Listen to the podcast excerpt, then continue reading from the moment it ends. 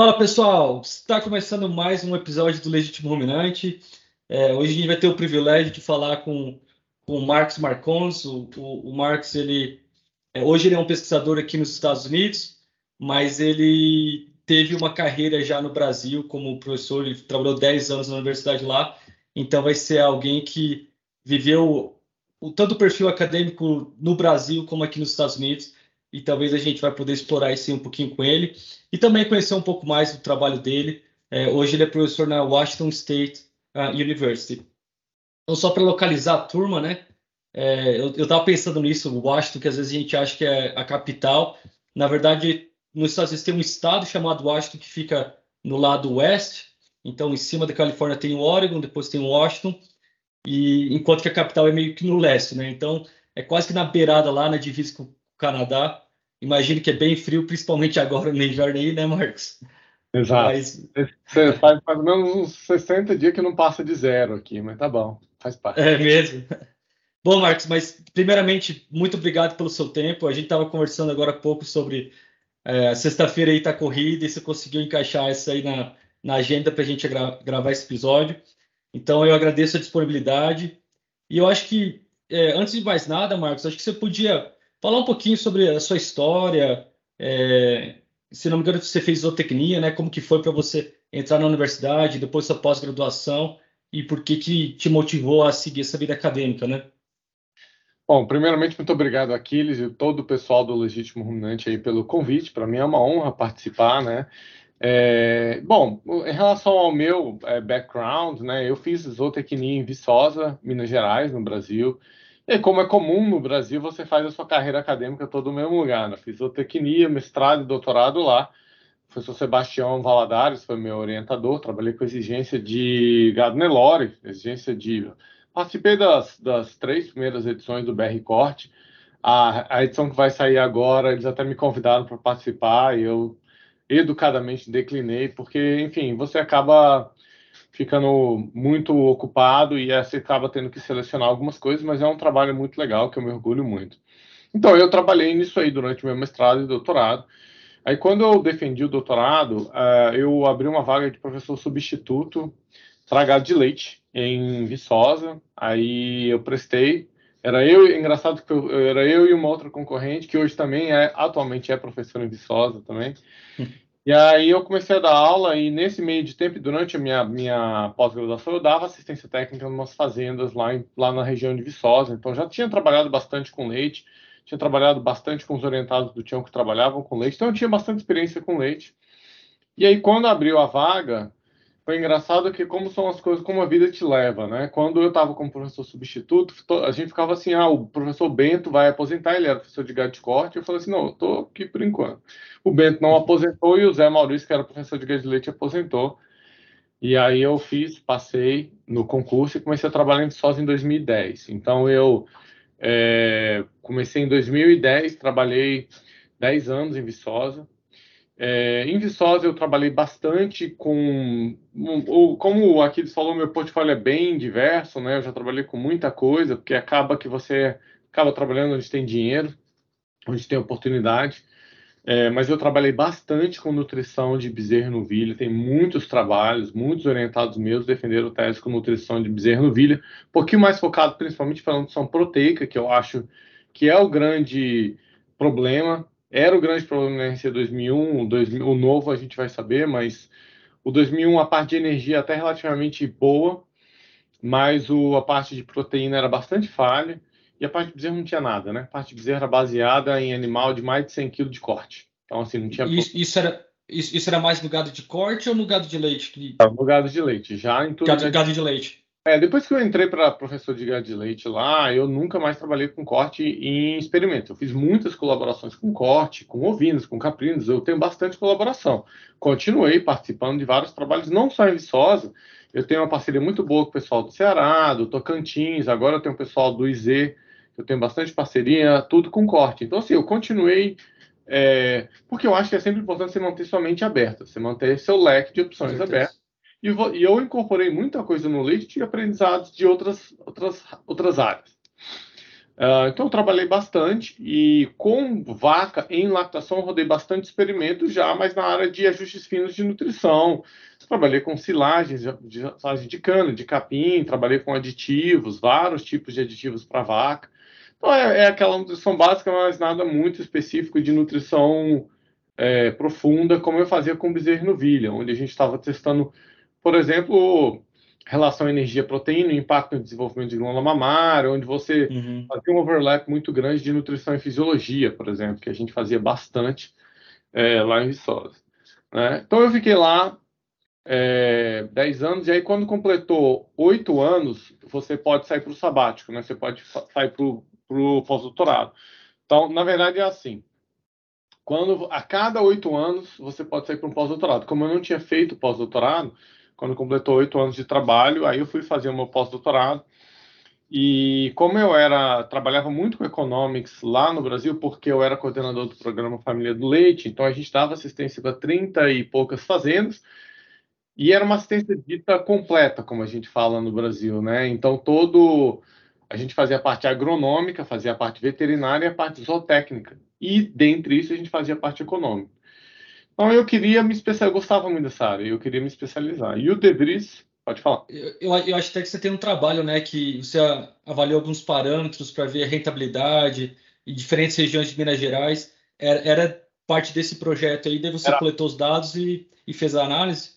Exato, era parte desse projeto e depende, porque é, tem alguns trabalhos que eram parte desse, tem um trabalho que é um projeto de que é do Sebrae do Campo, que uhum. aí já é um programa nacional de, de, de consultoria, e aí eu tenho muito contato lá, muitos são meus ex-alunos, que aí é aquele trabalho que a gente compara a rentabilidade, por exemplo, de freestyle com compost e com o uhum. OpenHot, já é do Sebrae do Campo. Então, eu tenho bastante, eu gosto dar meus pitacos com economics, mas eu realmente que ir para a Flórida em 2018 e fazer o sabático com o Davis foi um salto muito grande, eu aprendi demais, e o Edrevis ele tem um modelo que é muito legal, você provavelmente conhece, que ele prediz ó, o desenvolvimento do rebanho pelos próximos 10 anos. Uhum. Muda uma taxa de reprodução, uma coisinha, e ele mostra o que acontece com o rebanho nos próximos 10 anos. A Fernanda Ferreira trabalhou com esse modelo. Tá. Então eu ajudei ele nesse modelo, mas ele não tinha um, um, um, tipo um módulo de nutrição. Aí eu desenvolvi um módulo de nutrição para esse projeto dele. Então nesse projeto dele hoje, na nossa planilha, se você quiser falar assim, não, mas e se eu for utilizar determinado produto é, da Merck, por exemplo, isso vai impactar, sei lá, a, vamos supor que seja um aditivo, né? Não é muito, é, mas vamos, vamos Não é muito a nossa área, mas... É, não é muita área de vocês, mas... Mas seja um aditivo alimentar. Que... Pode que seja aditivo alimentar, mas que isso vá aumentar custo, mas ele impacta a reprodução, impacta a health, ele impacta a produção, impacta várias coisas ao mesmo tempo. A planilha ela consegue abordar tudo isso ao mesmo tempo, incluindo a parte de nutrição, e aí mostra todos os impactos daquilo lá para frente. Então você consegue falar assim, olha, esse produto ele vai ser, sei lá, 7 centavos por dia, mas ele aumenta a produção de leite em meio pound, por exemplo, mas ele melhor cai a pregnancy rate em 2% e ele diminui uhum. sua taxa de doença em X%, e própria parte de vocês. Se vocês querem testar um aditivo ou alguma coisa de health, por exemplo, você fala, olha, a promessa é essa né? E qual que é o impacto em 10 anos? A gente consegue pra, fazer... Para ver a viabilidade. Porque né, nessa tabela, no caso, então você pode colocar até taxa de descarte por problema reprodutivo, vamos dizer que sua reprodução é mais baixa, mortalidade, porque eu acho que esse é o, o salto hoje, né, que até eu estava no final do ano passado, teve o conselho de reprodução de gado de leite, hum. e a turma está falando muito de dado, né, então a gente tem todos os colares, tem é, o Dairy Comp, que é um sistema que é muito fácil de extrair informação. Então, a, a, modelagem, né, você brincar com cenários diferentes e tentar prever o futuro, eu acho que é uma, é uma área da pesquisa agora que está muito em ponta e a gente está valorizando cada vez mais isso, porque a gente está aprendendo que, que é útil, entendeu? Que você realmente pode aprender e traçar caminhos com, com aquilo, né? Exato, especialmente na nossa área, que é, eu não sei mais na sua área de reprodução ou de a, saúde animal, mas na minha área está tendo muito esse desespero muito grande por N, né? Ah, os experimentos hoje, se ele não tiver um N de 150 por tratamento, ah, eu acho que a gente está meio mis misleading, assim, nesse tipo de coisa, porque tem determinadas diferenças que você não vai pegar nunca. Né? Você pega uma, um aumento que às vezes vocês têm dados de fazenda, vocês já rodaram em dados de fazenda, vocês têm dados de 100 mil vacas, mas não, experimento nenhum vai dar 2% de diferença na produção de leite, uma queda em 1% na pregnancy rate. Então, às vezes, você consegue combinar todos esses aspectos em um modelo só ele consegue predizer o que vai acontecer. Porque, às vezes, no curto prazo ele nos paga, mas no longo prazo ele tem um efeito grande. E, e, talvez porque ele adiciona né, os pequenos ganhos que você tem em produção de leite, pequeno ganho em reprodução, pequeno ganho em diminuição de mortalidade, você soma tudo e você. Pô, muito legal isso. E, e eu lembro que na época que você estava lá, eu estava no doutorado, e eu tinha muito contato com a Fernanda. E eu lembro que a Fernanda fazia uns modelos de predição de colocar um barracão ou não relacionado ao estresse térmico.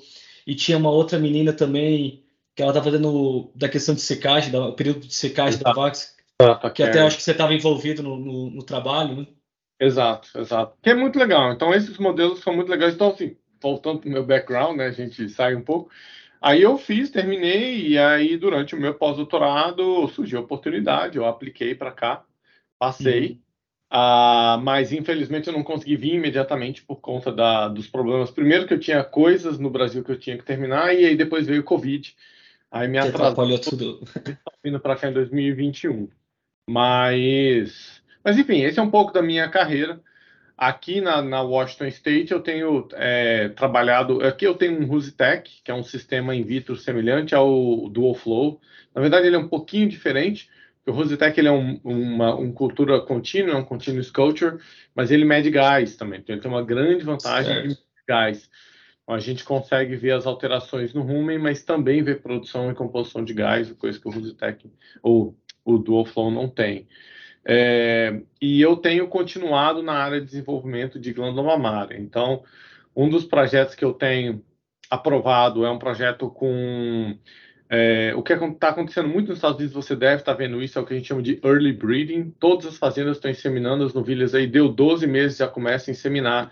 Hoje a média de idade ao, é, ao primeiro parto está sendo por volta de 22 meses nas fazendas. Uhum. A média significa que metade das novilhas estão parindo com 22,5 ou menos. Né? Exato. Né? É, e elas estão perdendo leite por conta disso. Só que o que você economiza em 3, 4 meses de custo na, na, na alimentação dessas novilhas, os produtores hoje estão achando que vale a pena. Então, o que, que a gente quer? A gente está desenvolvendo, na verdade, a gente está testando uma forma de acelerar o desenvolvimento da glândula mamária quando ela tem ali de 7 a 11 meses, no período alométrico. Hoje, utilizando o BST, que é como um proof of concept, a gente sabe que o BST tem um problema mercadológico, de uhum, uhum. perception, esse tipo de coisa, mas a nossa ideia é provar que é possível primeiro é possível continuar com o early breeding, que a gente acha que é uma, uma, uma, prática que não volta atrás, os produtores não vão voltar a esperar. É muito caro manter essas novilhas na fazenda. Ah. E, e, ainda a... mais. Pra...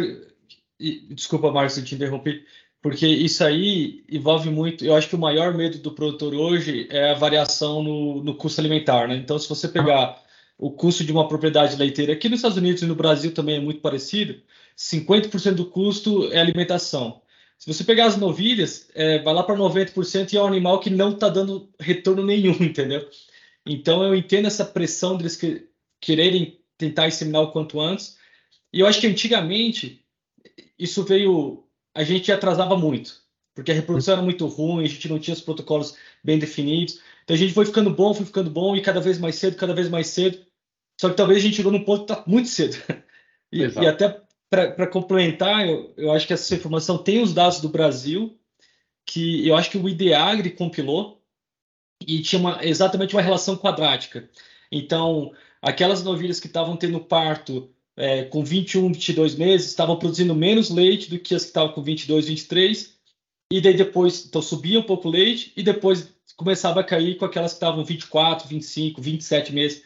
Então, só para é sempre bom que às vezes a turma acha, ah, isso é lá a realidade dos Estados Unidos, mas na verdade me, o mesmo esquema está acontecendo no Brasil, né? A gente conseguiu adiantar a, a, reprodução das novilhas até um ponto que talvez a gente precisa dar uma segurada e ser um pouco mais estrategista de quando que eu devo realmente botar um, um sêmen naquela novilha, né? É, eu acho que no Brasil é uma outra realidade, né? No Brasil a gente usou essa mesma estratégia com girolando, com tenta, tentando antecipar a puberdade. É, a gente viu o efeito do BST durante esse período para antecipar a puberdade e para desenvolvimento de mamária. Ela deu resposta no desenvolvimento da glândula mamária, não deu resposta em antecipar a puberdade. Ou seja, realmente o girolando é um animal tardio mesmo, e a gente vai ter que procurar outras estratégias hormonais para tentar antecipar a puberdade. É, porque girolando não é igual ao holandês, não é só peso. É, é. Peso, às vezes da idade, o animal ainda não, não deu cio. Enfim, isso é uma coisa, é um, é um proof of concept. Uh, o outro trabalho que a gente tem trabalhado aqui é com Seaweed, tem bastante gente trabalhando, então tem bastante recurso nisso. A gente conseguiu aprovar um projeto para redução de metano e ver os impactos aí na produção, na composição e qual vai ser o ganho é, na eficiência, né? Basicamente, uhum. produção de metano por litro de leite ou por quilo. Então tem um projeto que a gente vai começar em abril com vaca. É, uhum projeto grande aí, com vaca lactação inteira. E eu tenho um outro trabalho que a gente está fazendo aqui, seria o meu terceiro projeto aí, em três anos, é um trabalho que a gente está tentando desenvolver um modelo para, aí é mais teórico, para determinar a produção de proteína microbiana em bezerro. É, a gente sabe que tem uma contribuição, a gente não sabe o quanto que ela é, o quanto que ela é importante, como maximizar esse tipo de coisa. Então, é um projeto desenvolvido em três módulos. Você tem que desenvolver um projeto para determinar a taxa de passagem, bezerro, que a gente não sabe. Primeiro, um projeto para determinar é, quanto que escapa de leite uhum. da glutamina para a gente saber o quanto de comida chega no rumen. Aí, um segundo projeto para determinar a taxa de passagem e um terceiro projeto para determinar a proteína microbiana, combinando esses três projetos. Então, esse é um projeto que eu tenho dois alunos de doutorado envolvidos nisso aí. Enfim, é um pouco do que eu estou fazendo. É, não quero ficar falando também para não estender demais. Não, não, fica à vontade, Marcos. Assim, a gente está aqui por causa de você. A gente quer extrair o máximo de informação, sua experiência, o que você faz. E, uhum. e assim, é, é, muito legal que você é um cara bem diversificado. Né? A gente estava conversando isso antes do episódio de você está em, em, várias áreas e tal. Você tem um background muito forte na parte de nutrição, mas é legal quando alguém sai da sua zona de conforto. Eu gosto de economia. Vou ir, pô, você foi trabalhar com o De Vries, que é um dos caras mais respeitados do mundo, e talvez você aplique agora isso também no, na sua pesquisa e no, e no seu dia a dia. É, como é que está hoje o seu laboratório? Você, você já está com um grupo formado? Como é que está a questão de alunos? Então, eu tenho hoje dois alunos é, daqui, um de mestrado de doutorado. Eu tenho um aluno de Viçosa de Sanduíche e um aluno uhum. da UFT de Sanduíche. Uhum. É, mas acabou, eu acabei de receber uma aluna de São Paulo que acabou de voltar. Ela voltou há duas semanas atrás. Ela ficou aqui um tempo comigo. É, já teve um outro aluno de onde que era? Um outro de Viçosa que veio ficar aqui comigo. É, então, assim, tem bastante gente vindo para o sanduíche, que acho que isso ainda tem alguma bolsa. É, e tenho agora uma aluna de Bangladesh que eu estou contratando, que ela é de Fulbright. Ela é uma Fulbright. Uhum, Fulbright. E a gente aplicou tal, e ela aprovou e, e ela vem. Então, essa aluna Fulbright eu ainda não tenho exatamente o que, que ela vai trabalhar em mente, tem que ver. Mas assim, a gente tem um laboratório assim, quatro, cinco pessoas, o que já é considerado até grande para nível dos Estados Unidos, né? Flórida é meio diferente, os laboratórios são enormes. Mas, em geral, quatro a cinco alunos é o máximo que você consegue lidar, né? É, mais do que isso, é... você precisa de é aquela história, se o cara quiser ter uma vida fora da universidade, tem que ter um limite ali, porque ah. é, é, demanda muito, né? Isso aí eu, eu lembro que eu tinha dois alunos e depois e três estagiários. E assim, final de semana eu ligava, porque estava problema, ainda mais faz experimento com animal vivo, que daí a gente tinha animal canulado, aí caía cano, eu não sabia se a vaca estava bem ou não. Então eu entendo que. E, e esse era o que eu queria. Quando eu estava na academia, eu queria seguir essa carreira. Eu acho que cinco era o meu número assim, especial. Eu queria chegar lá e ficar lá para é, ter uma vida em casa anos, também. O Aquiles, eu com 10 anos eu já tive desde tipo 2, é, 3 até 10, eu acho, em Viçosa. Uhum. Caramba, é, e realmente assim, o sweet spot é entre 4 e 6, assim, né? Às vezes, se você tiver 6, se for de doutorado, os doutorados são menos demanding, né? Eles precisam de menos, são mais independentes. Então você consegue ter um pouco mais. Se você tiver muito mestrado, você tem que ter menos, que o aluno de mestrado é aquele que realmente você tem que sentar, orientar. É. É, você não pode tratar o aluno de mestrado igual você trata de doutorado, senão não dá certo. Né? Então, depende. É, e talvez ter dois ou três de doutorados, que são os mais velhos, que acabam passando informação para os dois, três ali de mestrado que estão entrando, que possivelmente serão os futuros alunos de doutorado, né? É, mas muito legal, e assim, Marcos, uma coisa que eu queria perguntar para você, porque encaixa meio que na rotina que a gente tem lançado alguns episódios relacionados com, com a mastite, a gente falou com o Thiago Tomasi, e tem também um, episódio que a gente falou sobre procedimento de secagem, e eu vi que você tem um trabalho onde você está tentando usar modelagem para prever a ocorrência de mastite, né? Então, a gente sabe que até o cara fazer o diagnóstico da mastite demora, né? Ela tem que mostrar sinal clínico, tem que cair a produção de leite dela, e aí que ele vai lá e vê que tem algo errado. Então, você poderia talvez explorar um pouquinho? Eu sei que você acha que lançou um resumo em alguma conferência. Não Exato. sei se o trabalho já está concluído ou se tem algumas hipóteses. O que, o que você está trabalhando nesse sentido aí para a gente explorar um pouco essa área? Então, é, modelagem é uma área que eu sempre gostei, né? Eu sempre, eu sempre trabalhei desde o mestrado, mas mais no, no doutorado eu comecei a trabalhar. Enfim, já fiz muita, muito curso aí. É uma coisa que eu adoro número, né? Então não foi à toa que, mesmo na minha parte de economics, foi uma coisa meio de modelagem econômica também, né? Uhum. É, eu acho que o. Então, isso aí foi uma empresa que me procurou e um ex-aluno também, né? Quando você vai ficando velho, você começa a ter ex-aluno tudo quanto é lugar. Então, essa menina é uma empresa holandesa, e aí eles me procuraram para eu. É, porque eles estavam é, com uma, pergunta específica, que faz tanto tempo que eu já nem lembro mais exatamente qual era a pergunta específica. Mas aí, conversando com a empresa, eu falei: olha, a gente, quem sabe, tendo esses dados, como eles têm dados recordings diários de uhum. produtos de leite Falei, eu acho que a gente consegue ver o quanto cai, quanto que é essa queda, quanto tempo cai. Eu acho que a gente estava tentando calcular, tipo, a perda econômica por produtor, alguma coisa mais assim. E aí a gente começou a trabalhar nesse banco de dados. A gente está hoje com. A gente já trabalhou com umas 20 fazendas, isso dá tipo quase um bilhão de data lines. Oh, porque são dados individuais de vários anos e de fazendas aí de 300, 400 vacas. Não dá muito dado mesmo. Então a gente e aí a gente foi evoluindo a ideia de simplesmente calcular para tentar modelar essa queda e esse recovery. Porque isso é uma coisa que todo mundo sabe. A vaca, quando ela dá mastite hoje, aquela mastite começou algum tempo atrás. E se você tratou a mastite hoje, amanhã ela não voltou à produção de leite dela. Então isso é uma coisa que é sabida, tem muita citação, vários papers falam disso, mas ninguém exatamente modela, ninguém calcula isso. Então a gente começou a brincar com esses dados. A gente brincou com isso mais ou menos uh, um ano e meio. E aí teve o, o, o simpósio foi o ModNut, né, que é o Modeling Nutrition Utilization of Farm Animals. E aí a gente fez esse trabalhinho já com os dados quase que finalizados. E a gente conseguiu fazer isso. Então a gente viu que em média a produção de leite cai de dois a três dias antes daquela machite. E ela demora muito mais do que a gente imagina. Ela demora aí 17, 18, 20 dias para recuperar a produção de leite dela teórica. Claro que a gente sabe que depois que a vaca tem uma mastite, ela nunca efetivamente volta para o nível dela. É quase que Sim. como ela tem uma escadinha, quando ela volta, ela volta para aquele nível. Mas enfim, são as limitações. mais abaixo.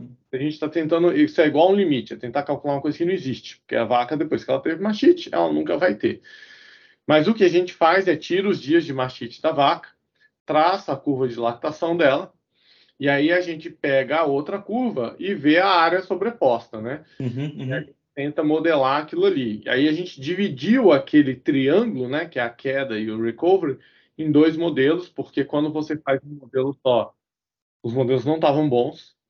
E aí a gente fez um modelo para queda e um modelo para o recovery com uma condicional. A estimativa do produção de leite no dia da mastite tem que bater nos dois, porque aí eles fazem sentido. Certo. Então a gente fez isso e ficou legal. A gente a gente está com um artigo escrito, está na mão dos coautores agora. Uhum. E a gente deve mandar um JDS Communications, que é tipo um, um paperzinho menor.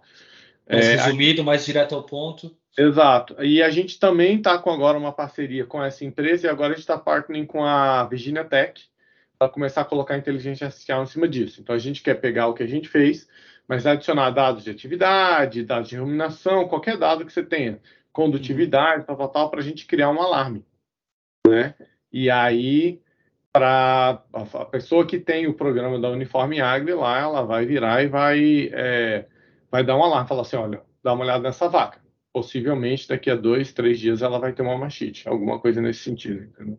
E, e essa queda, é, vocês chegaram a olhar diferentes tipos de patógeno ou vocês não tinham essa informação disponível? Era mastite clínica e ponto? Ou porque dependendo do patógeno que está causando aquela mastite, a, a, queda é um pouco mais drástica, né? Tá. Sim, todas elas, eu, eu, eu, imagino que, que a curva vai ser muito parecida, mas se pegar uma Escherichia coli da vida, a uhum. queda é absurda e depois ela recupera ali. Então, tinha isso no modelo ou essa é uma informação talvez um pouco limitada, né? Não, a gente no patógeno não, mas o que a gente fez foi, mais ou menos, a gente tentou trabalhar isso. Porque, na verdade, a mastite ela é classificada em três graus, né? Que seria leve, moderada e severa. É, a gente, a priori, tentou, porque muitas dessas fazendas classificam na hora de lançar mastite no grau. Então, a gente tentou trabalhar com esses três graus então, a gente estaria fazendo, incluir o efeito de, de mastitis level no modelo, em uhum. todos os parâmetros, para ver se ele afetava a queda, para ver se afetava o recovery, esse tipo de coisa. Mas os dados estavam muito caóticos. E aí a gente achava, a gente, em várias discussões, a gente viu que era muito difícil, porque isso varia de fazendo para fazenda. Isso é um efeito de classificação de mastite gigantesco. É. Então, no final das contas, a gente separou em dois levels, que seria mastite é, mild, que seria a mastite que é basicamente só grumo, só presença de grumo, e mastite severa, que é tudo, que é grumo mais qualquer coisa, e aí estaria envolvido mastite por E. coli, outras mastites, que seriam as mastites que causam inflamação, pus, sangue, qualquer hum, mais sistêmica também, é. sistêmica, qualquer outras coisas. Então, a gente não chegou a nível de patógeno, a gente não chegou a três níveis de mastite, mas a gente conseguiu, né? Uhum. É, e aí eu teria que olhar o resultado, mas se eu não me engano, elas começam. A queda é mais ou menos igual, é dois a três dias antes, mas obviamente a mastite severa, o recovery é bem mais. Se eu não me engano, uma deu 15 dias, a mastite leve ela demora 15 dias para voltar à produção de leite original, e a severa demora acho que 20, 21 dias. Ela, você perde, tem uma, uma semana, semana a mais. Uhum. É, mas é, a, o recovery para a gente foi muito uh, quase que, não diria espantoso, mas foi uma novidade, porque a gente achava que seria mais rápido. A gente achava que não demoraria 20, 30 dias para recuperar a mastite. É, mas é bem, bem sólido os resultados. Uhum. A gente tem mais de quase 5 mil dados de vaca, de lactação fechada de vaca que teve mastite. E realmente os dados são bem sólidos, assim. E, então, assim, pelo menos é uma indicação. E isso por esse recovery ser tão longo, está mostrando também que as estimativas de perda de leite por mastite que tem na literatura, praticamente todas subestimam. Normalmente elas produzem.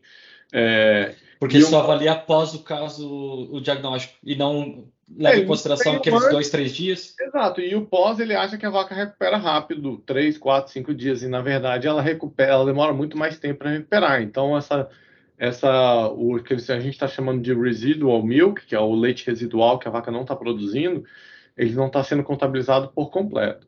E uma outra coisa que a gente conseguiu embutir nesse modelo também, que é uma coisa interessante, é o quanto que a vaca vai cair de leite depende da produção de leite dela. Se a vaca produz mais, ou se ela está mais no início da lactação, ela teoricamente deveria cair mais o leite. É uma vaca mais sensível, mais predisposta. E aí a gente é. conseguiu embutir esse fator no modelo também. Então, quando a vaca está mais no fim da lactação, cai menos, o efeito da mastite é menor do que quando ela está no início da lactação. Então, isso também está embutido no modelo, eu também acho uma coisa interessante. Enfim, Não. são exciting results aí para gente. Né? Não, isso é muito legal, porque e que nem, até coisas que o, que o Thiago comentou, né? De, a gente falou no episódio com o Thiago sobre é, a mastite durante a transição, como prevenir e tal, e encaixa com isso também, de tipo assim, pô, você tem um caso de mastite, nos primeiros 30, 40 dias ou até 70 dias, que é quando ela está chegando naquele pico, você vai ter um prejuízo muito grande. Então, é, é, muito legal como as coisas vão se encaixando e, e, assim, é isso que me fascina no gado de leite, que o negócio é tão complexo e tão gigante que o dia que você acha que você sabe alguma coisa, é aí que você não sabe nada. Exato. Essa questão que você falou é muito interessante. A gente discute isso no paper. Se essa mastite dá antes do pico, essa vaca nunca vai atingir o pico. Então, você, o prejuízo é muito maior. Isso a gente não tem como modelar. Não, pelo menos eu não sei como, ou talvez tenha alguém que tenha alguma coisa na cabeça, mas uhum. é, é, isso é muito difícil de modelar, realmente, assim, porque, na verdade, a vaca está em franca ascensão e você dá um. É como se você pisasse no freio dela ali na hora, ela não volta no mesmo lugar. Então, é todo modelo é aquela história, né? Todos os modelos são errados, alguns são úteis, né? Então, isso é fato. A gente está brincando para tentar mostrar que, na verdade, o prejuízo é maior do que se fala e que o cuidado com a mastite é maior, tem que ser maior do que a gente imagina. E eu acho que essa informação do quanto que a vaca começa a cair o leite antes é muito importante. E agora a gente vai passar para a segunda etapa, que é desenvolver alarmes, né? Então, assim, que outras coisas que a vaca demonstra dois dias, três dias antes dela demonstrar mastite, poderia dizer para a gente, olha, tem uma coisa errada com essa vaca. É, e isso alinha muito com, com as novas tecnologias. Você comentou de ruminação, de, de movimentação dos animais, e cada vez está mais a gente fala que está criando um, um, ecossistema, né? Então você tem a ruminação da vaca, a atividade da vaca, você tem a produção de leite da vaca, tem condutividade do leite. Então a gente tem muita informação que a gente talvez precisa combinar elas para realmente predizer que aquele animal vai ficar doente, você conseguir fazer o tratamento precoce e talvez diminuir essa curva aí né, de, de perda e tudo. É, essa é, é a ideia. Se a gente vai Succeed já é outra história, entendeu? Não, mas... É o, mas essa é pelo menos o, um dos objetivos dessa área, que é uma parceria com o pessoal da Virginia Tech e tal, e agora esse pessoal do... Eu tenho uma, uma, uma pesquisadora da Suécia ajudando a gente nesse projeto também, então tem bastante gente envolvida. Não, bom demais. Então, eu acho que deu para a gente entender um pouco aí o que, que, que, você faz, tudo, né, Marcos? E até eu ia divulgar aqui, eu sei que você tem a, ser ativo nas redes sociais, então tem lá no, no Instagram o arroba Marcos e acho que está no Twitter também, né? Se não me engano. Twitter, estamos no LinkedIn e no Facebook. Na verdade, eu faço a mesma publicação. Postagem. É. é o Instagram é um pouco mais ativo, porque os, alguns alunos meus têm acesso ao Instagram. Então, eles vão lá e eles publicam. Mas o Twitter, o Instagram, o Twitter, o Facebook e o LinkedIn sou eu que faço as postagens. Então, uhum. não sou tão ativo assim, porque eu demanda mais tempo, né? Mas enfim, tempo, né? pessoal mas, mas é legal para o pessoal conhecer um pouco mais do seu trabalho. Eu vi lá que tem vários posters quando os alunos vão para congresso, então às vezes a, a, turma quer conhecer um pouco mais do, do, hum. dos projetos que estão acontecendo e, e às vezes até pintar uma oportunidade de estágio, de contatar, né? E, e às vezes você está precisando de um aluno, bate né, a, a, bolsa com o aluno, que às vezes eu sei que tem aluno bom querendo trabalhar com, com você, no caso, mas daí não tem a bolsa. Depois você tem a bolsa você está procurando aluno bom. então. É, mas a gente sempre está aberto aqui para estágio, para, sei lá, sanduíche, qualquer coisa que o pessoal quiser, a gente está sempre aberto. Não, bom demais, bom demais. Então, Marcos, eu acho que eu acho que essa era a primeira parte do episódio, para a gente conhecer um pouquinho mais do, do seu trabalho e também para todo mundo no, no, Brasil conhecer um pouco mais você. E, e, nessa segunda parte do episódio, acho que a gente podia abordar talvez é, um pouco das diferenças entre a, uma pessoa que trabalhou na academia no Brasil, na né, realidade da pesquisa do Brasil, é, relacionado com uma pessoa que está vivendo a academia agora nos Estados Unidos. Eu sei que tem um evento ali no meio que talvez atrapalhou um pouco as coisas, que foi o coronavírus, né? Então você talvez não começou aqui no embalo que você gostaria, mas eu acho que hoje as coisas já estão um pouco mais é, estabilizadas, né? Mas o que, que você acha que, assim, o que, que levou você a pensar nessa primeira mudança, né? Porque você estava na Universidade Federal de Viçosa, é uma universidade consagrada, você uhum. tinha um programa de pesquisa bem ativo, entendeu? Você comenta ali que você tinha várias colaborações. É, e aí você veio para o sabático, você talvez abriu a cabeça, teve um contato com, com, com o De Vries, e então, por que, que você resolveu abrir mão daquilo, que eu sei que depois que você abre mão, você era concursado, você literalmente abre mão daquela posição, uhum. para arriscar uma carreira diferente aqui nos Estados Unidos? O que, que levou você para passar por esse tipo de pensamento e, e mudança? É, eu acho que a primeira coisa foi e acho que é importante as pessoas ouvirem, principalmente quem está no Brasil, entender que era possível, né? Eu acho que muita gente, eu acho que os, os, esses programas de internacionalização que o Brasil teve nos últimos 20 anos aí foram muito importantes para isso, para as pessoas virem para cá, fazer sanduíche para entender que era possível vir para o Brasil. Você provavelmente foi uma das pessoas que se beneficiou desse tipo de intercâmbio, porque eu falo, Aquiles, eu fiz graduação em dois, de 2001 a 2005. Quando eu fiz graduação, vir para os Estados Unidos fazer estágio não existia, ninguém sabia que era possível, né? Quanto mais fazer um mestrado, um doutorado. Então, eu acho que uma coisa que eu vi quando eu vim aqui, conversei com o Vries, e eu lá na Flórida, é, os professores faziam uma reunião toda sexta-feira, né? É, acho que era uhum. se eu não me engano, de manhã. E aí eu sempre ia para o café com os professores. E a gente começou, a, a, gente discutia lá, e era os professores lá da, da UF. E aí você começa a entender que você está, pelo menos na minha concepção, no mesmo nível dos caras. Você consegue, além de que eu sempre fui uma pessoa que eu sempre toda a minha pesquisa ela sempre foi focada a, a, a um âmbito internacional. Eu estava no programa 7 e uma das predisposições básicas de um programa 7 na CAPES é que ele tenha é, produção internacional, que ele tenha projeção internacional, né? Uhum. E então você já começa a fazer pesquisa pensando em como contribuir para a comunidade científica de forma que aquilo ajude o Brasil, mas também ajude a comunidade internacional. Então, você vai estudar um modelo de relação proteína-energia, desenvolvimento de novilhas, aquilo tem que ser aplicável tanto aqui nos Estados Unidos quanto no Brasil. E a prova é que parte desse trabalho, eu tenho orgulho em falar que foi parar no NRC, né? Aquela relação uhum. proteína-energia, é, basicamente vieram dos trabalhos que a gente desenvolveu em Viçosa. E aí a gente. É, então você começa a perceber que você está em uh, convergência com o que está acontecendo aqui, né? E então, aí eu, mas eu não queria fazer uma coisa tipo assim, ah, vou aplicar qualquer coisa. Eu esperei surgir uma vaga que eu acho que batia bem com o meu perfil. Então era uma vaga de Dairy Cattle Nutrition, então é uma vaga de nutrição. É uma vaga que é Teaching and Research, então em Viçosa eu fazia muita extensão, aqui eu não faria extensão, mas o Teaching que eu dou aula é de Feeds and Feeding, que é uma nutrição animal geral, e Dairy Cattle Management, que é manejo de gado de leite. Então, é quase o que eu fazia em Viçosa. Em Viçosa eu dava aula de, de gado de leite e eu dava aula de manejo e administração em gado de leite, que é como se fosse uma, uma aula mais prática. Então, duas disciplinas igual aqui. E a outra coisa que eles me pediram para fazer é para dar treinar o, o, time do Data Challenge. Então a gente treinou ano passado, a gente ganhou aqui no Oeste, foi super legal. E, uh, eu rodar uma vez a cada dois anos a Advanced Dairy Cattle Nutrition, que é uma noção avançada de gado de. Então, assim, é uma carga de, de disciplina pra, praticamente igual ao que eu fazia no Brasil. As disciplinas eram praticamente muito parecidas. No só animal geral é uma coisa bem tranquila, assim, é mais assim, uhum. muito aluno.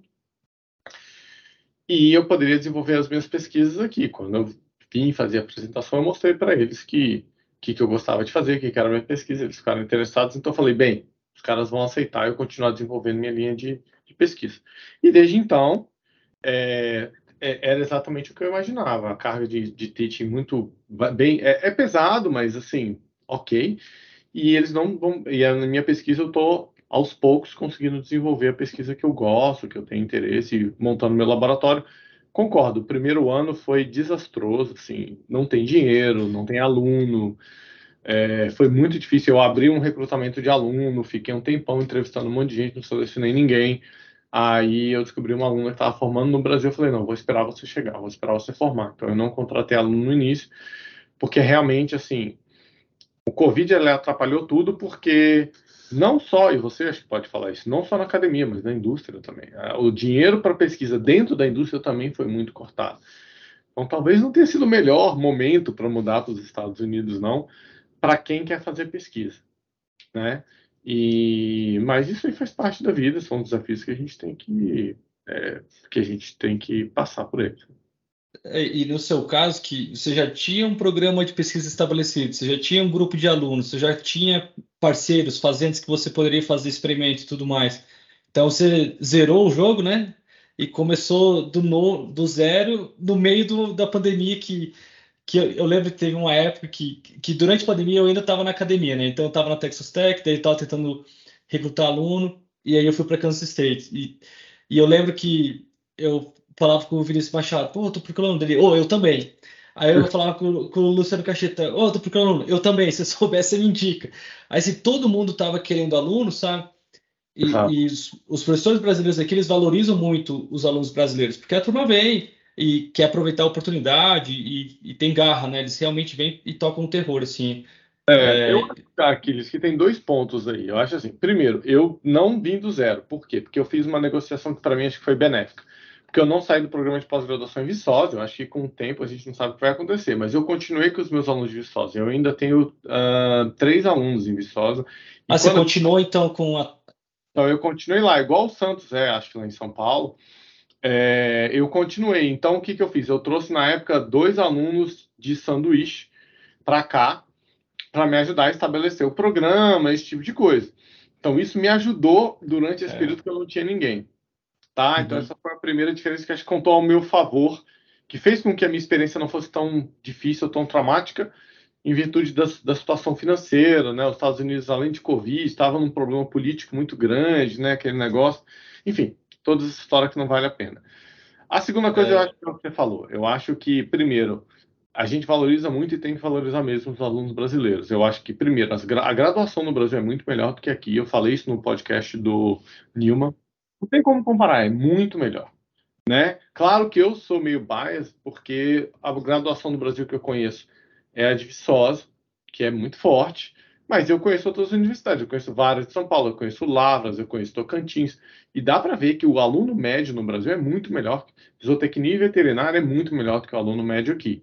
Então, só para trazer alguém de mestrado, a não ser que seja alguém que está trabalhando com você há muito tempo, que você confie, é, a chance de um aluno brasileiro, se ele tiver o inglês, é muito grande. São bons, os brasileiros são bons, os alunos brasileiros são pau para toda a obra, os caras estão ali, estão agarrados, estão junto né, com você.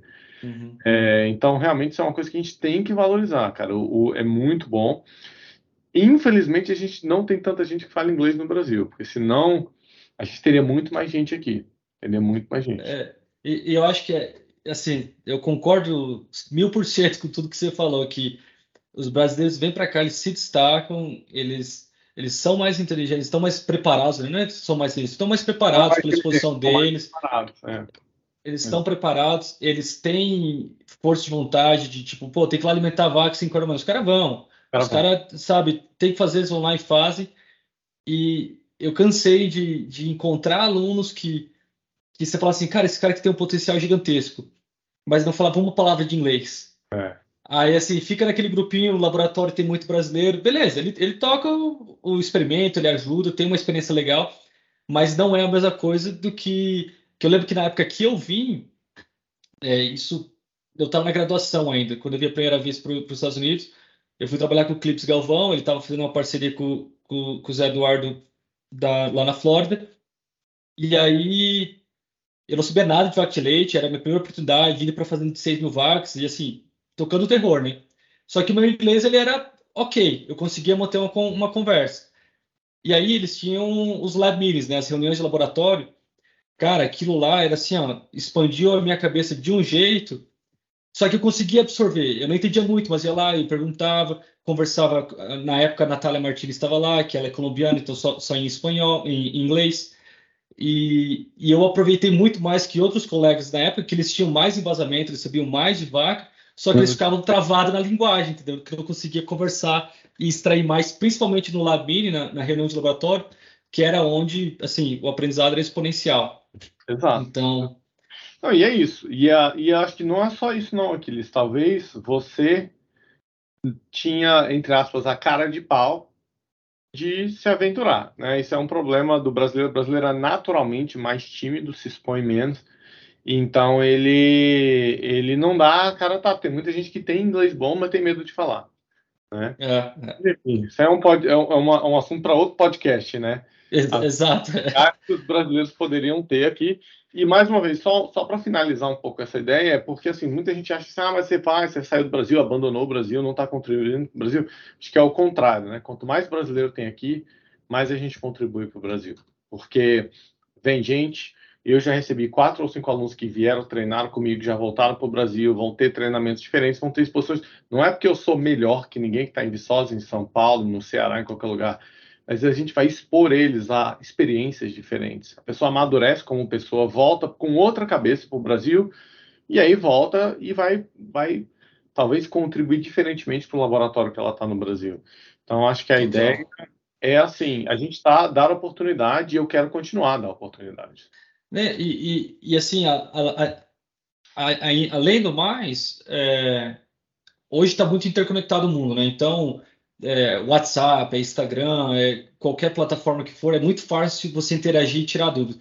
Então, eu vou dar um exemplo, né? Quando eu estava no mestrado, o, o, Ricardo Chebel, ele tinha uma parceria com a, MSD, a MSD trazia é, um time lá de, de consultor de pecuária e tal, e trazia alguns produtores também. E eles passavam ali alguns dias na Flórida, tinha treinamento com os Eduardo, com o Clips, com, com quem for.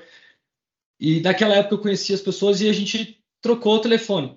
Cara, até hoje, volte uhum. meio, o cara manda uma mensagem e fala assim, Aquiles, eu tô querendo usar BST assim, assim, assado, você sabe uma pesquisa, eu assim, cara, eu sei exatamente a pessoa que vai ter o, o artigo, aí eu peguei liguei para a pessoa, a pessoa me mandou o artigo, eu encaminhei para ele, então acaba gerando esse fluxo de, de informação para o Brasil, então, que, que, querendo ou não, tem muito dado aqui disponível, tem muita informação, e às vezes a gente fica travado, fica com medo de, de trazer essa informação, e eu acho que os brasileiros estão estando aqui facilita esse fluxo de informação para o Brasil. Então, eu, eu, concordo com você. Mesmo você sendo professor aqui nos Estados Unidos, você está talvez contribuindo mais para o Brasil de que talvez se você tivesse numa universidade lá ou, ou em outra posição lá. Exato, exato. Estou 100% de acordo. Bom, beleza, Marcos. Então, tentando voltar assim, eu acho que já deu para entender um pouco de algumas diferenças. Você comentou sobre os alunos, isso era uma coisa que, que eu gostaria de perguntar para você. A, é, como que eles estão preparados, né? Então você comentou que o brasileiro é bem preparado e, e até um estímulo para a turma querer trabalhar o inglês e, e vir atrás de, de, oportunidade de fazer um mestrado no, no exterior, mesmo que queira voltar para o Brasil depois. É, mas a questão de financiamento de pesquisa, assim, né? O que, que você acha que é bem diferente entre, entre a realidade brasileira e dos Estados Unidos? Você sente que lá você não tinha dinheiro suficiente ou você acha que você tinha projetos é, financiados? Como que você enxerga esses, esses dois lados na questão financeira? Um, então, essa é uma excelente pergunta, né? Acho que tem duas, duas questões aqui que a gente tem que falar. Primeiro é o seguinte, é, a forma como de escrever projeto, isso eu ainda estou apanhando, ainda estou aprendendo. Forma de escrever projeto aqui é muito diferente, muito mesmo, da forma de escrever projeto no Brasil foi uma coisa que eu fiquei bastante espantado, eu apanhei bastante ainda, estou apanhando bastante. Eu acho que eu estou melhorando, porque eu já consegui aprovar em uns dois ou três projetos, mas ainda está caminhando. Porque assim, no Brasil é tem muito menos dinheiro, isso é fato, tem muito menos dinheiro. Mas, em comparação, no Brasil, os setores são mais ou menos independentes. Então, tem o setor de H de leite, ele gera uma renda, pelo menos em Viçosa, não sei como é que são os outros lugares, mas ele é mais ou menos independente, o dinheiro gira. Então você não paga o tal do per diem. O fato de você não pagar a diária do animal faz com que os experimentos sejam muito mais baratos. E a outra coisa é, no Brasil tem muito estagiário, muito, muito. As meus, minhas pesquisas lá no Brasil tinha 10, 12, 15 estagiários, além dos alunos, de, vários alunos de pós-graduação para se ajudar. Então, assim, gente, o fator humano é muito rico no Brasil. Então, assim, a pesquisa custa muito mais barato.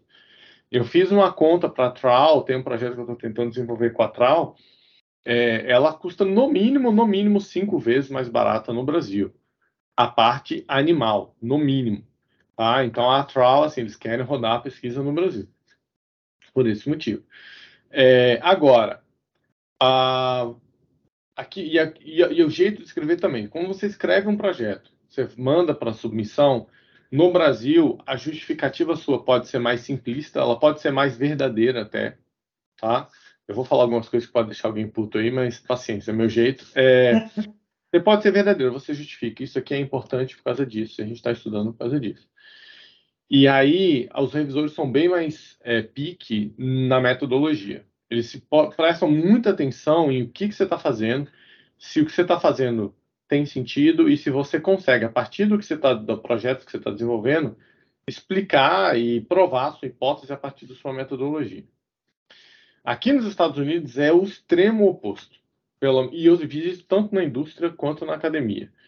É, a, a, justificativa ela é 99% da sua aprovação.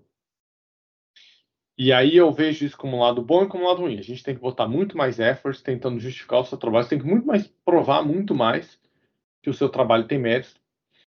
No entanto, o que eu vejo é o pessoal botando uma numeraiada desgraçada.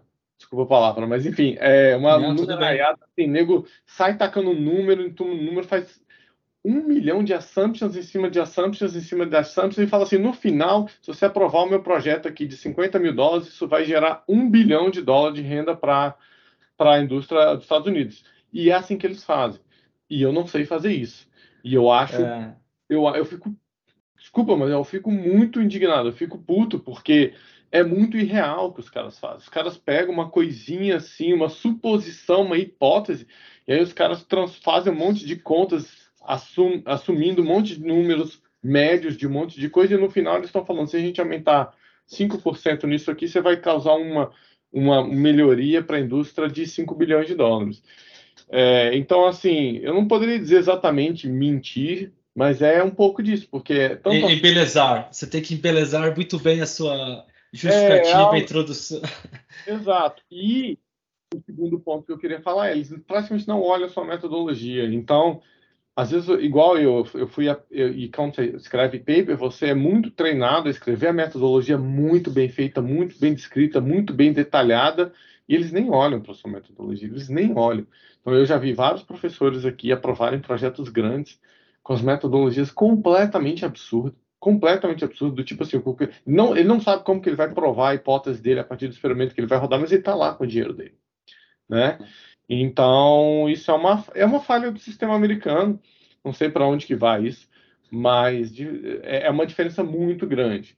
Aqui você tem que perder muito mais tempo fazendo uma revisão de literatura, achando esses números mágicos e multiplicando eles de uma forma que você vai causar um impacto, e o impacto tem que ser sempre financeiro. Sempre tem que, é, ser, tem que é. dar um número para o final. Falar assim, olha, se a Merck financiar o meu trabalho, a Merck vai fazer X milhões de dólares a mais por ano. Se não tiver isso, a Merck não financia o meu projeto. Desculpa, por exemplo, eu só estou falando isso porque você... Não, trabalha... não, tudo... E, eu, eu, eu, eu entendo isso, eu concordo. E isso, talvez, eu não sei se você está focando mais na questão de, de conseguir dinheiro com a indústria, mas eu acho que até no, no USDA, né, que seria o Departamento da Agricultura, é, assim, eu, eu vi o histórico, porque eu estava nessa, eu estava escrevendo uma proposta de pesquisa, e a gente estava com um negócio muito revolucionário que nunca ninguém tinha feito para realmente determinar lá metabolismo de cálcio em ruminantes, hum. usando informação de humano, marcador com isótopo, um negócio bem louco, assim. E, e, cara, e assim, a gente sabia a importância daquilo porque, enfim, ia tentar responder a fisiologia, entender a fisiologia. Só que foi isso, a, a, o nosso embelezamento na parte inicial de tipo a justificativa, então a gente não ficou explicando quantos bilhões, quantos milhões, a gente foi tipo, pô, na ciência, por que, que isso é importante? E, e, não foi muito bem agradado da turma. E por outro lado, eu vi outros trabalhos que foram aprovados no, no ano, no mesmo ano e no ano anterior, com umas pesquisas mais assim, tipo, pô, beleza, mais uma vez fazer algo nesse sentido que não vai responder a pergunta e vai gerar um, mais um número mágico lá que a gente nem sabe o que fazer com aquele número mágico. Então, tem, é, tem alguns. É um pouco a nossa revolta em relação a essa questão de sustentabilidade, sustentabilidade, sustentabilidade, né? sustentabilidade. Que a gente, a gente entende que é importante. Eu entendo que é importante. Mas nove em cada dez dessas pesquisas são para gerar números mágicos que não se conectam e o cara vai lá faz uma. Porque é óbvio que tem muito dinheiro para isso e é óbvio que tem né, uma oportunidade de mercado muito grande, esse tipo de coisa. Mas às vezes Exato. o cara, é aquela história, o cara fala que vai pegar dinheiro, vai lá medir metano em 10 fazendo, mas e aí? Qual, e daí? Você mediu metano em 10 fazendo, e daí? O que, que, você faz com esse número? Como que isso é representado? Você não tem nenhum delineamento experimental proposto, você não tem nada. O cara fala que vai nas fazendas, vai fazer tantas medidas e que no final você vai chegar num valor mas você não tem metodologia científica para provar isso. E há provas. Enfim, é. É, eu ainda sou novo nisso, tá, Aquiles? Eu ainda acho que eu, eu vou achar o middle ground ainda. É, e, mas eu tenho focado bastante em trabalhos com empresas, porque eu acho que a empresa já é diferente. Aqui nos Estados Unidos tem muito desenvolvimento de produtos. Então você tem bem mais oportunidade de pesquisa real e séria do que no Brasil. Não que o Brasil a pesquisa não seja séria, mas no Brasil é muito mais validação, né? No Brasil é muito mais, eles têm um produto que eles querem testar nas condições do Brasil e ver a diferença de resposta, esse tipo de coisa. Enquanto aqui tem muito mais pesquisa que a nossa, que é pelo menos acredito que seja parte do meu feeling, que é fazer a pesquisa pura, desenvolver metodologias, fazer respostas biológicas, fisiológicas, esse tipo de coisa de nutrição que você entende bem. Então, é, acho que e a, e a indústria que é bem engajada nisso, tem excelentes pesquisadores na indústria, assim, é bem legal. Mais uma vez, não pisando no prato que eu comi, fiz trabalhos com a indústria no Brasil, mas o foco da própria indústria aqui é diferente. O foco é. do R&D no Brasil é uma coisa, e o foco do R&D aqui é muito mais a minha cara. Então, eu tenho trabalhado muito com indústria. Muita gente né, me liga, me approach, fala assim: olha, estou querendo desenvolver isso, o que você acha que é a melhor forma de testar isso? Aí você vai lá, desenvolve Sim. uma metodologia, conversa com os caras. Às vezes não financia, tudo bem, tudo bem. Trabalho com vaca é caro. Né? Trabalho com é. vaca é caro. Menos de 300 pau, 250, 300 mil, você não roda o experimento com vaca. Então, é... às vezes vai, às vezes não vai, mas só a ideia de uma pesquisa um pouco mais concreta com a indústria, para mim, me agrada muito, entendeu? Uhum. É, e uma coisa que eu acho que, e até vai ser interessante para saber como é que é a realidade no Brasil, é, aqui, por exemplo, se você, e eu não sei como é que é na Washington State, né? cada universidade é um pouco diferente, mas é, tem o famoso overhead, né? O overhead seria é o quanto que entra para a universidade, para a universidade está oferecendo laboratório. Uhum. Então, e eu lembro que, que na Kansas State era 52%, eu acho. Então, na grande maioria das, das, universidades varia entre 40% e 55%. Então, se você aprova um projeto de 100 mil dólares, na verdade, 50 mil está indo para a universidade, nem entra para você. Aí sobra 50 mil que você tem que pagar alunos, você tem que pagar a diária da vaca, você tem que pagar equipamento de laboratório e fazer toda a manutenção. E, e, e eu não sei se isso é o mesmo no Brasil ou se é um pouco diferente. Como que você enxerga isso? No Brasil, em Viçosa é 20% a taxa da universidade, então é bem mais aceitável.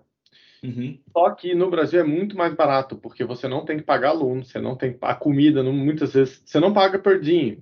Às vezes tem que pagar a diferença no leite, aos equipamentos de laboratório, essas coisas, você tem que pagar, mas você não tem. Só que você não tem que pagar aluno, você não tem que pagar o eu... seu salário. Eu sou nove meses aqui. Então, três meses do ano eu tenho que, a partir de projetos que eu aprovo, eu tenho isso, isso é um estímulo para eu poder ir atrás e. Uhum. É, então, você tem que pagar o seu salário, você tem que pagar os alunos, você tem que pagar muitas vezes alunos de, de undergrad para ajudar na pesquisa, que é uma coisa que no Brasil todo mundo faz isso de graça. Então, é, a realidade é muito diferente, né? Embora. A, mas a indústria que eu acho que eles entendem, eles entendem que pesquisa com a academia tem o overhead. É mais caro, e, é. E, e, eu acho que também cabe um pouco da, da, do pesquisador e da, da indústria serem criativos, né? Então, por exemplo, alguns projetos que eu falo é o seguinte, olha, eu vou coletar sangue para fazer metabólicos, né, FBHBA, cálcio, essas coisas, eu não vou fazer aqui. A gente manda para um laboratório comercial e eu mando a conta para a Merck pagar. Por quê? Porque sai mais barato para vocês. E não vem. E se não paga os 50% de. É, é. Eu rodar no meu laboratório é mais barato, mas eu rodar considerando o overhead sai mais caro do que no laboratório comercial. Então, as empresas têm que ser criativas. Né? As empresas e os pesquisadores de trabalhar junto, num acordo, de forma que parte daquilo, né? ou, por exemplo, as dietas.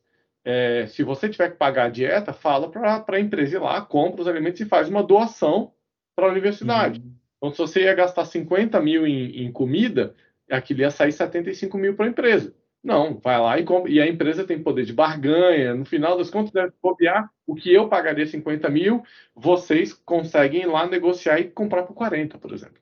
É mais e, barato. Entendeu? Então, tem que ser criativo. Então, se tiver essa criatividade envolvida, e é o que eu tenho feito, que eu acho que tem dado certo. Né? As empresas elas agradam esse esforço que você faz para fazer com que eles não gastem dinheiro, entre aspas, à toa. E você uhum. tem que dar a parte da universidade. Não tem jeito. Você não dá para fazer tudo em, em gifts, né? Tudo em donations, esse tipo de coisa. Tem uma parte que é ali, o per os, os materiais de laboratório, de coisas que você tem que rodar aqui mesmo, então não tem jeito. Aí, aí a gente consegue equilibrar um pouco dessa forma. Sim. Né? É, e a, só que você começou da, comentou da doação, né? Porque a doação é uma forma de pagar menos, né? Acho que a doação aqui é 11%, 15% que paga de. Não, se for gift é zero.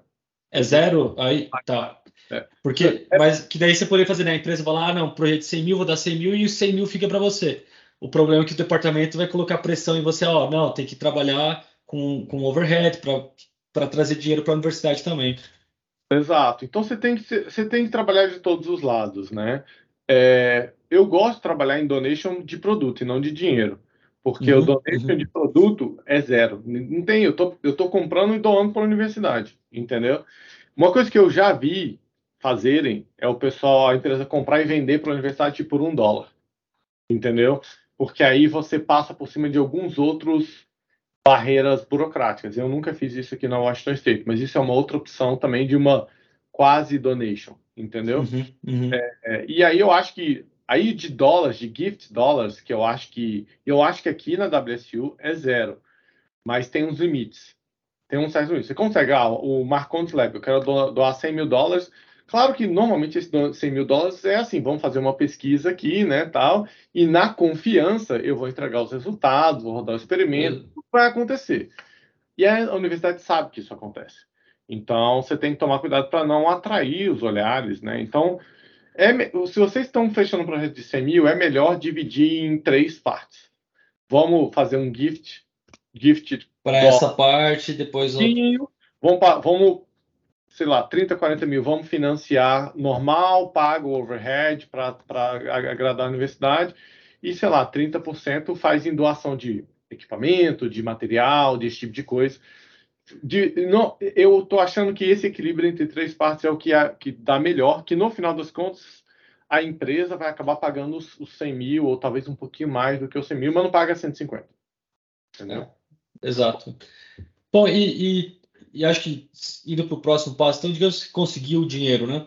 É, como que você vê a questão de, é, que nem você comentou que tem um, um sistema né, de, de, de fluxo para avaliar digestibilidade ruminal e sim fazer algo in vitro, né? Um, como que você acha que é a diferença entre a realidade brasileira e aqui em termos de adquirir equipamento, é, adquirir anticorpos? E eu acho que talvez você não usa tanto essa parte, mas tem PCR, essa parte mais molecular, que aí, às vezes você precisa de determinadas moléculas e anticorpos, teste de ELISA, e, e toda essa parafernália que faz parte também da pesquisa, né? O, o suporte de equipamentos pra, e ingredientes para fazer o, os experimentos.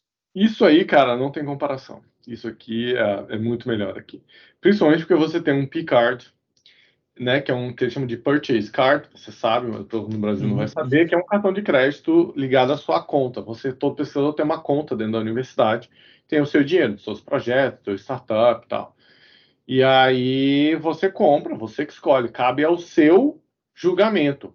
Eu vou dar um exemplo. Eu, semana passada, eu estava comprando um reagente e tinha uma marca que eu nunca tive falar e tinha Sigma, que era, sei lá, 5 dólares mais caro por package lá. Eu falei, eu vou comprar Sigma, eu confio, né? Você trabalha na Merck, eu vou comprar Merck com uma marca que eu não conheço. É óbvio que eu vou numa marca que me garante uma qualidade, né? Eu lembro disso porque eu sei que eu já rodei várias coisas tipo derivados de purina no Brasil, se não for marcas tipo Sigma, Merck, essas marcas clássicas, dá pau, não dá certo. Não adianta comprar as marcas B, dá errado. E lá, e lá sai por pregão? Como é que funciona lá a compra no Brasil, de... é, a Viçosa a gente tem a vantagem que tem a FUNAP, que é a Fundação Arthur Bernardes, então a gente tem a regulamentação da fundação, mas no mínimo três orçamentos você tem que conseguir. Então, quando você não consegue os três orçamentos, você, ah, vamos supor que tem um produto que só é produzido por vocês, vocês têm que dar uma carta para a gente de exclusividade. É muito burocrático, é muito lento o processo. Você não consegue entrar no site aqui, na internet, comprar, botar o seu cartão de crédito, daqui a dois dias está aqui. Qualquer compra no Brasil, o processo é muito doloroso. Até tem a disponibilidade, claro, é muito mais caro, mas é muito mais doloroso o processo, atrasa muito o processo. Né? E, e no, caso, no, no, caso que você pede três preços, né? Você está preso a pegar o mais barato ou você pode escolher dentro daqueles três? Normalmente você tem que pegar o mais barato por alguma justificativa. Se o preço for muito pequeno, você consegue justificar e solicitar a compra do que não seja mais barato. Mas Sim. tem que ser uma solicitação, é, né? É, do tipo essa, olha, eu estou comprando esse reagente para essa análise, eu preciso comprar o reagente, sei lá, Merck, e eu não posso comprar da marca Zezinho, porque eu já tentei com a marca Zezinho e os resultados não ficam bons. Isso eles não entregam o que eles merecem. Eu preciso comprar de uma, de uma empresa, enfim, X. Aí eles aceitam. Você tem que justificar. Entendi. Entendeu? É, e eu até perguntei isso para você porque eu conversei com o professor que ele era professor em São Paulo. Então, em São Paulo, né, o PIB é o maior PIB do Brasil, então eles ah. têm. E como é que é o nome da fundação? Agora escapou o nome. Mas é uma fundação lá, né?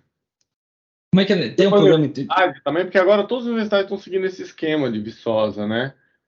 Que mas, é... mas aí, mas o que ele tinha comentado era que é o seguinte, que, cara, eu tinha dinheiro, entendeu? Eu estava em São Paulo, eu tinha dinheiro para o laboratório, só que aí eu queria comprar um anticorpo Y. Aí ele tinha que fazer, comprar o anticorpo V dos Estados Unidos, aí demorava 3, 4 semanas para chegar o anticorpo Y. É, aí ele testava o anticorpo Y e não funcionava no, no Western blot que ele estava fazendo lá para medir proteína XY. Aí ele ia lá e comprava o anticorpo Z. Aí demorava mais 3, 4 semanas. Então, aqui, se você pegar o seu cartão de crédito e comprar, daqui dois dias está no, seu laboratório.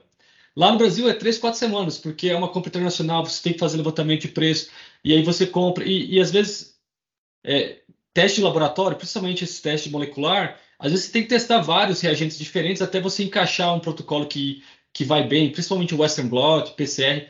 Então, às vezes você precisa ficar comprando várias vezes até você validar aquele protocolo que você tem. Então aqui é muito mais rápido, mais fácil, mais simples. E por mais que ele tinha o dinheiro, entendeu? ele tinha o, o, o dinheiro lá da, da, da Universidade de São Paulo. Para o negócio, né? É, isso acontece, cara. É muito normal isso acontecer quando você não demora 60, 90 dias. Claro, isso está diminuindo, está melhorando. Né? Eu tenho ainda parceria com a professora Simone é, e, e, no Brasil, por exemplo, a, as coisas estão muito mais acessíveis mas é uhum. é muito mais caro também, né? Mesmo convertendo, você pega o que você compra aqui em dólar, converte, multiplica por 5, por 6 e ainda sai o dobro disso, né? É uhum. É quase que assim, é, dinheiro por dinheiro é quase 10 vezes mais alto, né? Mas enfim, tá melhorando, tá melhorando. Isso está melhorando no Brasil, porque principalmente essas questões de anticorpo, primers, essas coisas, tá, quase tudo já tem lá, né? Uhum. É, não sei como é que foi pós-Covid, que eu não tenho muito contato com o pessoal, mas é uma limitação. Realmente, é uma... assim, compra de equipamento aqui realmente é sensacional. Precisa de uma pecinha para um negócio aqui e tal. Você não tem que fazer solicitação, você não tem que fazer nada. Você vai no na Home Depot, compra, paga o cartão de crédito e traz a nota aqui para os caras. Acabou, já faz. não, bom demais. Marcos, é, eu acho que nós vamos encerrando por aqui. Eu sei que você tem outros compromissos, a gente espremeu ali na sua agenda e a gente acabou se estendendo, mas é, agradeço muito pela conversa. Foi uma conversa mais filosófica, a gente falou de vários cenários do Brasil e daqui, mas eu acho que é importante para o pessoal entender também que tem vantagens no Brasil, tem como ser bem, é, se suceder bem lá, e porém tem outras vantagens de estar aqui. Também você estando aqui, você pode ter um impacto muito grande na, na realidade brasileira. E, e, eu acho que uma conclusão também da, desse episódio é talvez um estímulo para o pessoal da graduação. Pô, trabalha o seu inglês, é, pensa grande, pensa, pô, eu quero fazer um estágio fora. Por mais que venha aqui, fica seis meses, vai para Washington State, trabalha lá com o professor Marcos Marcontes, aprende uma realidade e volta para o Brasil com essa bagagem que eu tenho certeza que é, abre bem a cabeça, né? A pessoa fica mais aberta para outras, para amadurecer e crescer profissionalmente e tudo mais, né? É, eu que agradeço, concordo 100%. A gente está aberto. O céu é o limite, pense grande. Eu acho que essa, isso que você falou é fundamental. Pense grande, cara. Pense que é possível. É, uma coisa que é muito importante é assim: se o seu inglês é mais ou menos, venha. Cara, tem, a Flórida tinha, aqui tem um monte de lugar que o pessoal dá aula de graça de inglês para estrangeiro, de graça, entendeu? Então, assim, você vai viver a cultura, você vai ter que falar inglês todo dia. Além disso, ainda vai ter aula toda semana, três vezes por semana, tá? Então, assim, dá seus pulos, cara. Venha. A gente está é. aqui com o maior prazer para receber vocês. E, assim, em termos de parceria, eu estou aberto com a indústria, com outros pesquisadores. A gente tem feito bastante trabalho legal e a gente está bem aberto a continuar esse trabalho de pesquisa. E qualquer coisa que precisar da minha parte aí, é só entrar em contato.